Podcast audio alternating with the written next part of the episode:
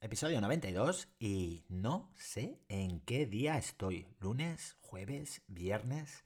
Esta fiesta en medio de la semana mm, te desajusta la rutina y tienes que pensar antes de decir en qué día te encuentras. Bueno, pues ya lo he pensado.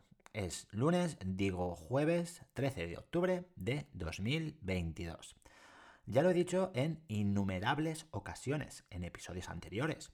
Lo no curricular es importante, es muy importante y se tiene que trabajar mucho. Se tiene que ser constante para que lleguen unos resultados que, bueno, que, que vienen a la larga. No son inmediatos ni mucho menos. Me refiero al respeto, la cooperación, la empatía, la convivencia, el diálogo, la asertividad y un largo etcétera. No se trata de imponer ese miedo, esos castigos, que sí, que, los actos han de tener unas consecuencias, por supuesto, pero tanto para los comportamientos positivos que tenemos que reforzar, como para los eh, comportamientos negativos que debemos reducir.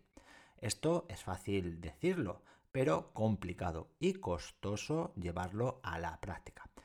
Bueno, eh, vamos a empezar con el episodio, que me enrollo y, no iniciamos. ¿Tú también quieres un cambio educativo? Responderemos aquí preguntas como ¿por qué sigue igual la educación? ¿Qué puedo hacer yo para aportar mi granito de arena? ¿Cómo lo hago? ¿Con quién cuento para ello? Entra, comparte y sobre todo motívate para ese cambio tan necesario. Esto es Adrenalina Educativa.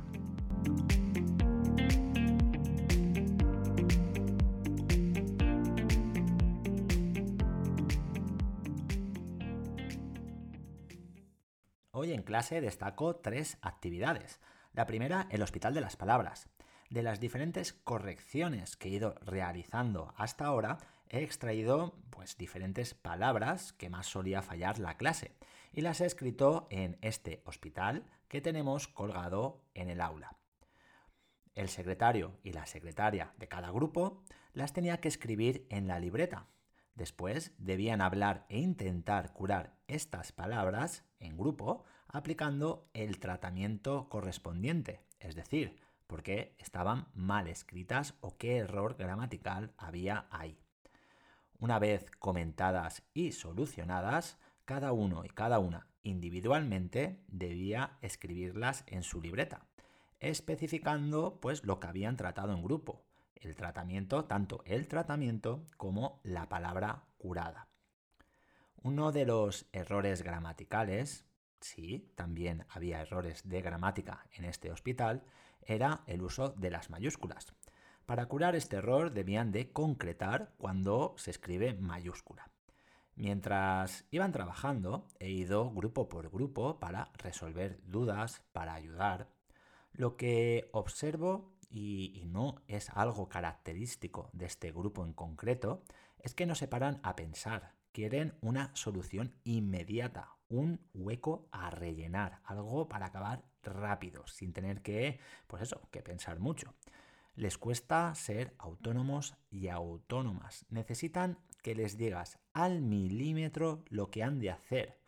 No son creativos, no saben que pueden haber alternativas ellos mismos piensen y que todas estas sean correctas. Aparte de, todo esto, para ser la, la primera vez que hacían esta actividad, han trabajado bien. El siguiente paso será que creen 10 frases donde se incluyan estas palabras. Después las irán diciendo de una en una para que el resto escriba dicha palabra en su pizarrita. Para acabar, cada uno y cada una levantará esa pizarrita y contaremos las que están escritas correctamente. Aparte, en la próxima expresión escrita estableceré una instrucción que será incluir estas palabras trabajadas. A ver si poco a poco las van interiorizando. Esta primera actividad ya está explicada y es el primer chute de adrenalina educativa.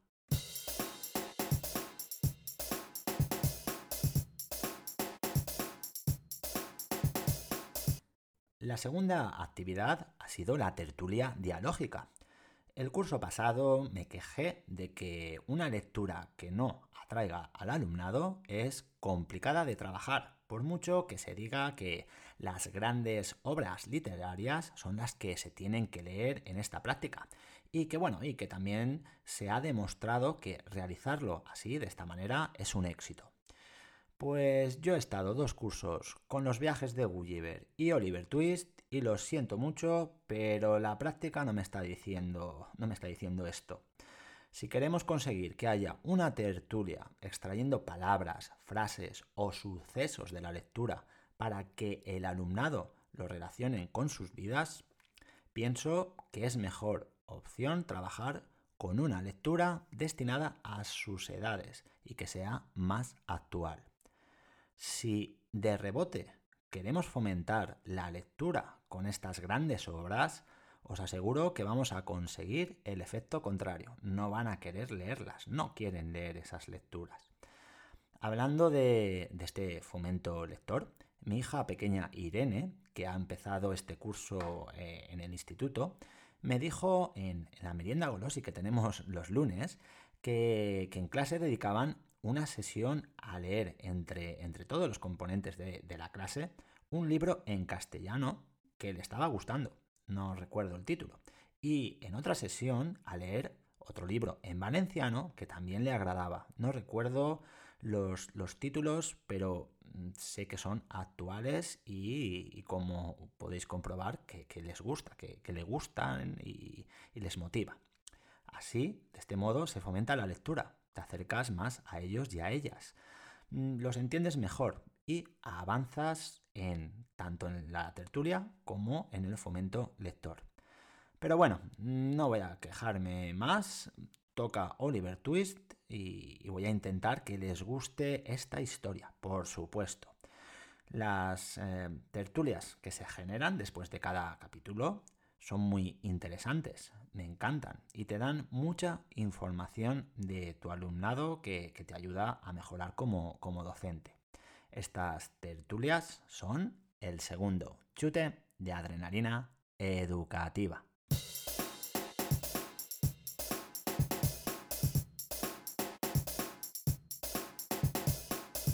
La tercera y última actividad que os quiero comentar ha sido oral y relacionada con el título y la introducción de este episodio, es decir, aquello no curricular, curricular.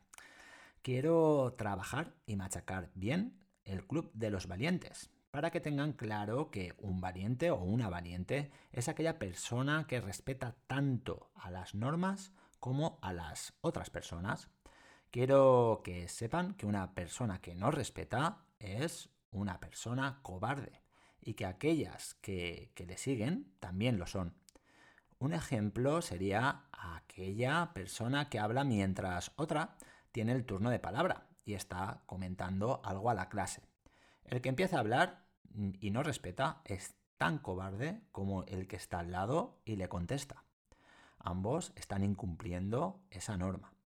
Otro ejemplo sería aquella persona que se mete con otra, que le insulta, que le pega o la amenaza, o todo junto. Está claro que es cobarde, pero también lo son aquellas que son testigos y no ayudan, que no ayudan al insultado, a la, persona insultada, y que no denuncian lo sucedido. Y no, el que, el que dice algo que no está bien hecho no es un chivato, una chivata, sino una valiente. El caso es que hoy he puesto la canción de, de Langui, esta de Se buscan valientes. Cuando ha acabado he preguntado qué es ser valiente para ellos y para ellas, y alguno ha respondido que eh, es defenderse de alguien que se mete contigo y, bueno, aquí no nos hemos quedado, no hemos podido avanzar. Ha venido la de artística, la maestra de artística que tocaba después y, y nada, no hemos podido seguir. El tiempo vuela, seis clases de 45 minutos son una locura de cambiar sin parar, un estrés. Y, nada, como se nota que, en la consejería, en los altos mandos, no saben lo que es un aula, un cole, ni, ni su funcionamiento real. No tienen ni idea. Mañana, a última hora, continuaremos con esto. Quiero quiero, quiero valientes en clase y voy a reforzar estas conductas positivas anunciándolas a, toda la clase cada vez que, ocurra una de estas. Las negativas las denunciaré, pero de manera más individual, o las trabajaré, mejor dicho, porque el alumnado mm, que suele actuar mal mm, lo hace, lo suele hacer para que les llames la atención delante de toda la clase. Es su logro, su victoria. Salen reforzados y reforzadas. Bueno, ya os cuento cómo, cómo va todo. Por ahora, este club de los valientes es el tercer chute de adrenalina educativa. Y nada más por hoy. Mañana, martes, miércoles, eh, lunes, viernes, viernes, es viernes. Ya os cuento más cosillas. No te, no te las pierdas. Un abrazo.